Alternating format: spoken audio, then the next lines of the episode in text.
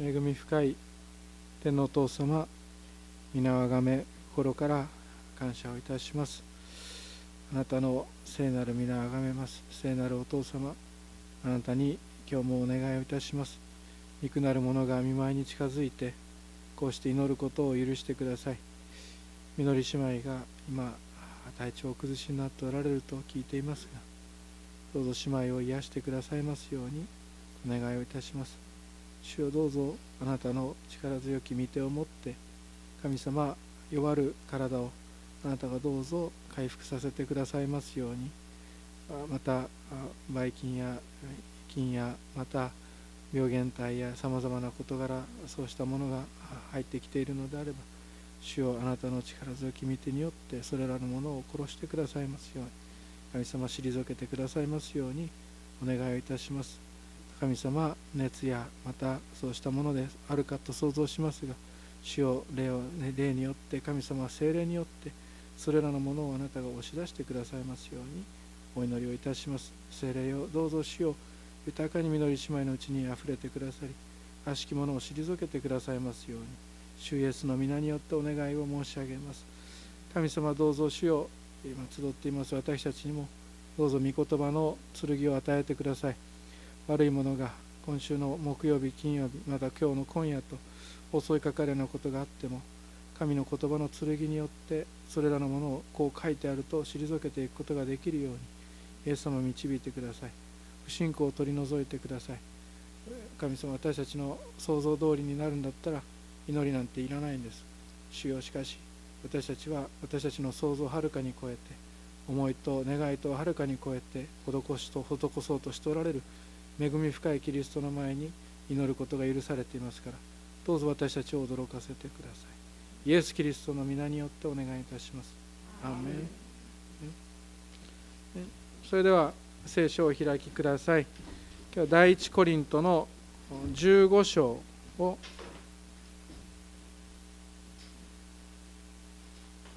15章の3節から11節を開きましょう私たちの思い通りになるんだったら想像通りになるんだったら祈りなんていらないんですよ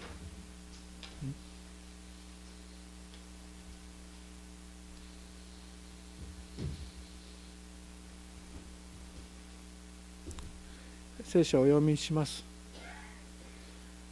私があなた方に最も大切なこととして伝えたのは私も受けたことであって次のことです。キリストは聖書の示す通りに私たちの罪のために死なれたことまた葬られたことまた聖書の示す通りに3日目によみがえられたことまたケパに現れそれから十二弟子に現れたことです。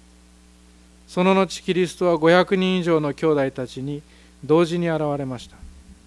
その中の大多数の者は今なお生き残っていますがすでに眠った者もいくらかいます。その後キリストはヤコブに現れそれから使徒たち全部に現れました。そして最後に月足らずで生まれた者と同様な私にも現れてくださいました。私は使徒の中では最も小さいものであって使徒と呼ばれる価値のないものです。なぜなら私は神の教会を迫害したからです。ところが神の恵みによって私は今の私になりました。そして私に対するこの神の恵みは無駄にはならず私は他のすべての人たちよりも多く働きました。しかしそれは私ではなく私にある神の恵みです。そういうわけですから私にせよ他の人たちにせよ私たちはこのように述べ伝えているのでありあなた方はこのように信じたのです。今日は復活のところですけれども神の恵みの前と恵みの後のことについて話します。恵みの前恵み前恵み後というような題でもいいと思います。恵み前恵み後というような題でいいと思います。復活がしてくださる恵みということを今日は中心に語っていけたらと思います。とにかくこの15章は復活の章で復活の事柄がもう次々とずっと書かれていきます。それぐらいコリント教会にとって復活は信じにくいことだったそうだ。というふうに捉える神学者が多いみたいですね 23そういうのを紐解いていますがでもとにかく復活って大事なんだっていうことを強く語っていますが、うん、今日はこの復活の恵みについて、えー、少し語れたらと思っています。使徒パウロがコリント教会にこうして手紙を書いた時にはもう ゆっくりやってるからかえって分からなくなるかもしれませんがコリント教会はもうめちゃくちゃでした。でめちゃくちゃなのにめちゃくちゃだと思ってないところがまたちょっと困ったところで。思ってないだけじゃなくてとにかく高ぶっていたことも私たちコリント教会この第一コリントをずっと一節ずつ紐解いていく中で見てきています。混乱を極めていたコリント教会にパウロが伝えたかったことその中心部分が今日実はここに書かれています。3節に私があなた方に最も大切なこととして伝えた。それは何だったか？というふうにして3節に書いてあります。先週もこれ先週は十字架に中心点を置いて語りましたけれども今日は復活。でもここ読むと分かるのは最も大切なことがコリント教会は分かってなくなかったんですよね。いや分かってたんですよ。そんなの教会が最も大切なこと分からなくて教会なんかできませんから。でも教会運営をしていく中で伝道していく中でそして教会生活礼拝をしていく中でさまざまな賜物の現れが起こる中でいろんな先生が来る中で分からなくなってしまった。最も大切なことが。こう言いましょうか。信仰の優先順位が分からなくなってしまっていたということです。賜物もいいんですよ。パウロもいいんです。アポロもいいんです。ケパもいいケパじゃないや。ペテロか。ペテロもいいんです。だけど優先順位が分からなくなってしまっていた。優先順位が分からないっていうのは人間にとってちょっと困ったことであの優先順位が分かるとこのことに100%力を注ぐ。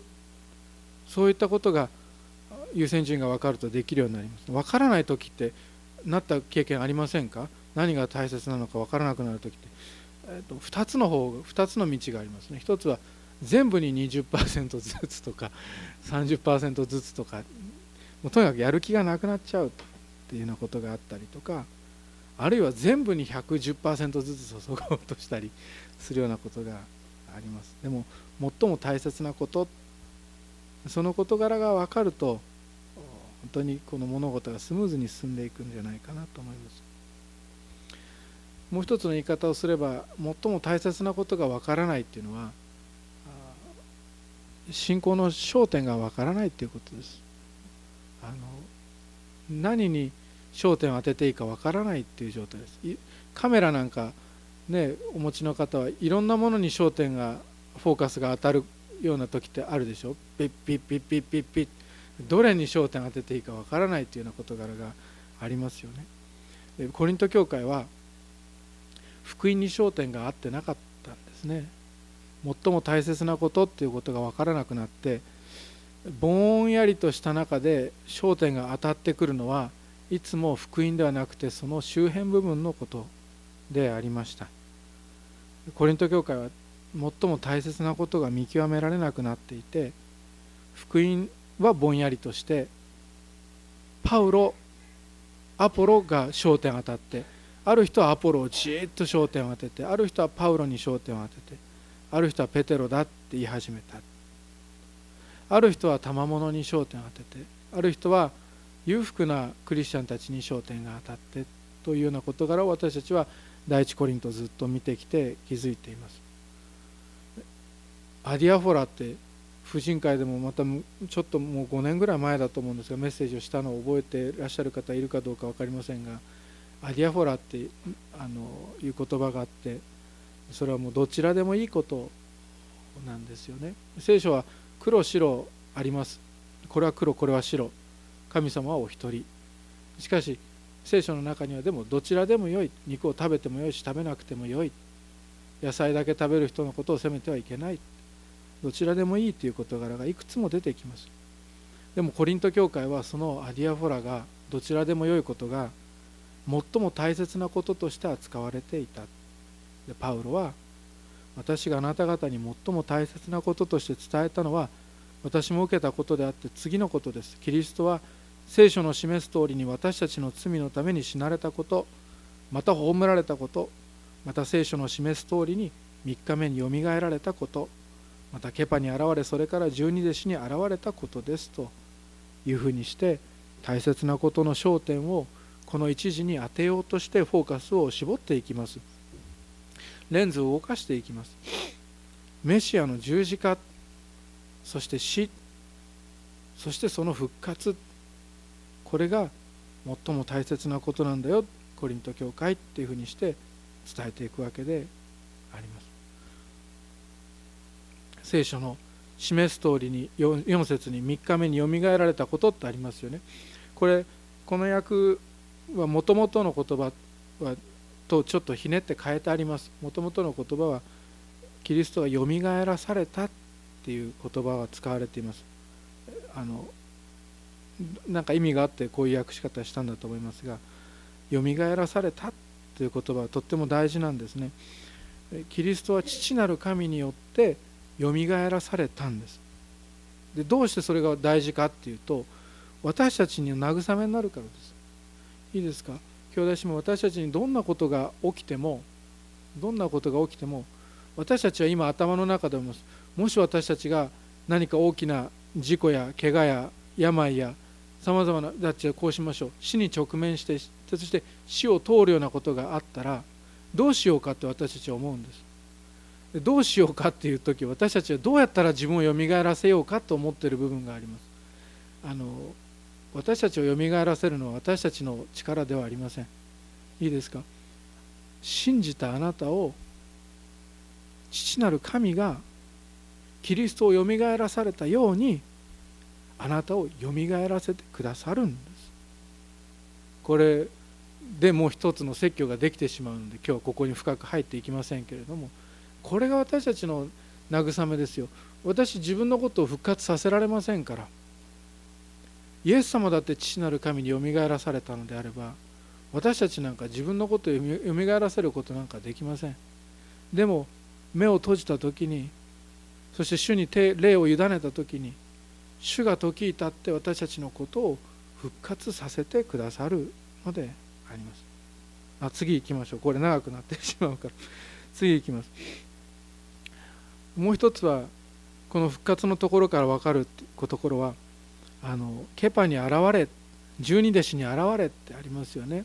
ケパに現れはもう何回もメッセージがしてると思います。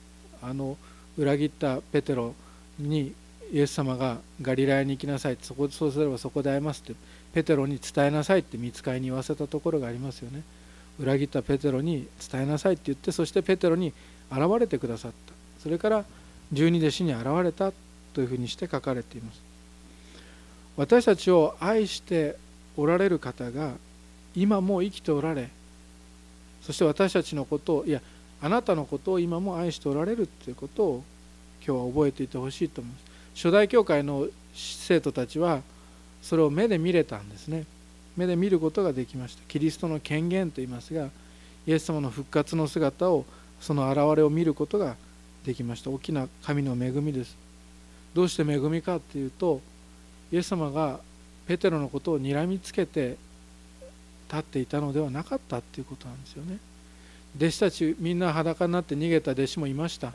裏切った弟子たちのことをにらみつけてお前ら覚悟しとけよって言ったんじゃないんですよ。主が現れた時におっしゃったことあなた方に平安があるように平和なことで来たんだよ怒ってないんだって主はおっしゃってくださってそれと同じことをキリストの弟子である私たちに主はしてくださるのでしてくださっているのであります。キリストが復活されたということを知るということはキリストが死に負けなかったということでありそしてあなたも死に負けないということを知るということであります。葬られても権限された。葬られても現れたということは私たちがですよ。私たちがにつながってくるんです。私たちが葬られても復活して現れることができるということであります。あんまり細かく言ってもしょうがないかもしれませんがでも私たちが葬られてもそれが終わりではないのであります。私たちには永遠が待っている。永遠が待っているのであります。主はまずケパに現れてそれから十二弟子に現れた。ちょっと細かくここは行きましょうか、えー、あの十二弟子はユダは死んでますからこの時は、えー、11弟子です。でマッテヤが選ばれたってマッテヤこの後あのこの後選ばれあの権限された後に選ばれてますから11人なんですけど十二弟子って呼びます。で十二弟子って訳すと12もともとの言葉は12っていう言葉なんです。英語で言うと「ザ・トゥエルブ」なんですがあの12人っていう感じの言葉です。あのこうやって言ったら固有名詞なんです。十二弟子っていうのは。だから11人でも十二弟子なんです。あの4月にやっても5月正解でそれちょっと問題だからって言って変えたんですけどあれですあれです。で5月正解4月にやっても5月正解じゃないですか。あの感覚です。11人でも12弟子。12弟子に現れたということです。キリストはそれから40日間弟子たちの前に現れて6節にはその後キリストは500人以上の兄弟たちに同時に現れました。つまり500人集会の中にキリストが現れたということです。その中の大多数のものは今なお生き残っていますがすでに眠った者もいくらかいますと書かれています。すごい集会だったんだと思いますよ。500人集まったところに主が現れてくださった復活の主が現れた素晴らしい集会から何十年か経ってすでに眠ったクリスチャンもいるけれども大多数の人はまだ生き残っていてその時のことを断るたんびに思い出しているということなんです。決して後ろ向きじゃないんです。あの集会よかったねって。これはねクリスチャンの幸せだと思いますよ。その時一緒の集会に出た人たちと一緒にあの集会よかったね。あのリバイバルよかったね。あの証よかったよね。先生のメッセージ聞いて前に出ていったよねっていうようなことが言えるっていうのはねあれは素晴らしいことです。その時しかないんだからそういう長続きしないんだからやめたらいいっていうのはおかしいですよ。あのね集会リバイバルの集会が主が起こしてくださったのであればそれはね素晴らしいことです。思い出をとしてそして記念して語り合ったらいいと思います。その後主は主の兄弟ヤコブに現れそれから人たち全部に現れましたというふうにしてあ主の兄弟書いてないですけどヤコブは主の兄弟です。その後人たち全部に現れそして人たち全部っていうことはあの使徒トマスにも現れたっていうことがここにも書かれています。そして最後に8節。月足らずで生まれたものと同様な私にも現れてくださいましたと書かれているのであります。私この8節好きですね。主は主はね月足らずで同様な私たちにも現れてくださるのであります。月足らずで生まれるってことは未熟児ですよね。未熟言っていいんだよね未熟児って今もね。未熟児なんです。早産で生まれてきた未熟児。でその早産の子は特別なケアを受けて育ちます。それは未熟なとこがあって成長していないところがあって足りないところがあってということでパウロは自分は資格がないとまで言っています。使徒の中では最も小さいものであって使徒と呼ばれる価値がない価値がないものだというふうにして言うわけですよね。人は未熟なものっていうのはできるだけ取り除こうと願う節があります。それは楽だからなんですよね。しかし主は未熟なもののところに現れてくださりそして価値があると宣言してくださる方であります。これが今日語る恵みなんですが未熟な部分とか不足を見てそれでもなお人に任じる。これがイエス様の素晴らしさであります。過去の神の教会を迫害し人数を減らしたものを任じる。ふさわしくないものを使徒と任じることで何とか変えようとする。ふさわしくないものに注がれる神の愛情。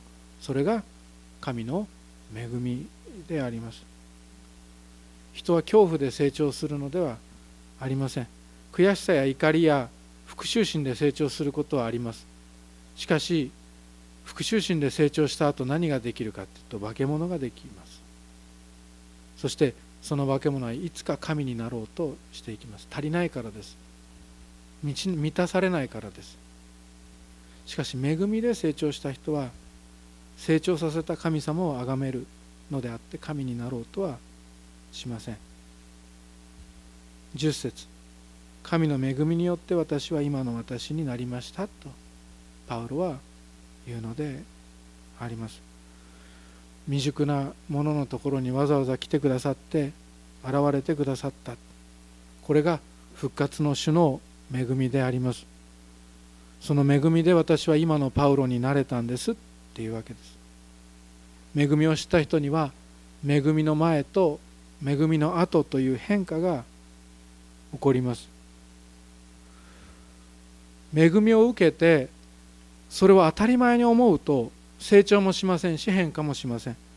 恵みは無駄になります。恵みは無駄になります。しかしパウロに注がれた神の恵みは何て書いてる？そして私に対するこの神の恵みは無駄にはならずと書いてますよね。変化を起こした。その変化はどういう変化だったか。私は他の全ての人たちよりも多く働きました。他の人たちよりも大きな変化がパウロには起きたっていうんです。他の人たちはねこのくらいの恵みは受けても当然だろう。最初の弟子だから。十二弟子だから。一緒に3年やってきたからって。いうところに注がれた神の恵みだったんですよね。変化はあったかもしれないけれども巨大ではなかった。しかし多く許されたものは多く愛するですよね。パウロはね多く許されたんです。教会迫害者が許されたっていう恵み。未熟児が命じられたという恵み。これがパウロを大きく変えさせて他のどの人たちよりも多く働かせたのであります。それを恵みが無駄にならなかったという言い方をします。恵み前と恵み後恵み後の彼は大きく変化をしましたし成長させた。恵みは成長させた。のであってそして彼は誰よりも多く働いた。それはパウロはその後それは私ではなくて私にある神の恵みですって。パウロの功績ではなくてパウロを許した神の恵みがそうさせたんだというわけであります。神の恵みで私たちも突き動かされています。神の恵みで私たちも変えられて働いています。それはとってもいいことであの精神的な疲れや病を防ぐ方法になります。自分がこれだけやってるのに人が評価されないっていう感情は人を苦しめていきますよね。でも神の恵みを受けた人って人の評価はまあそもそもどうでもよいと。私は私を許し愛してくださっている神のためにどうしてもやりたいのだというそのような働きへと突き動かされていくからであります。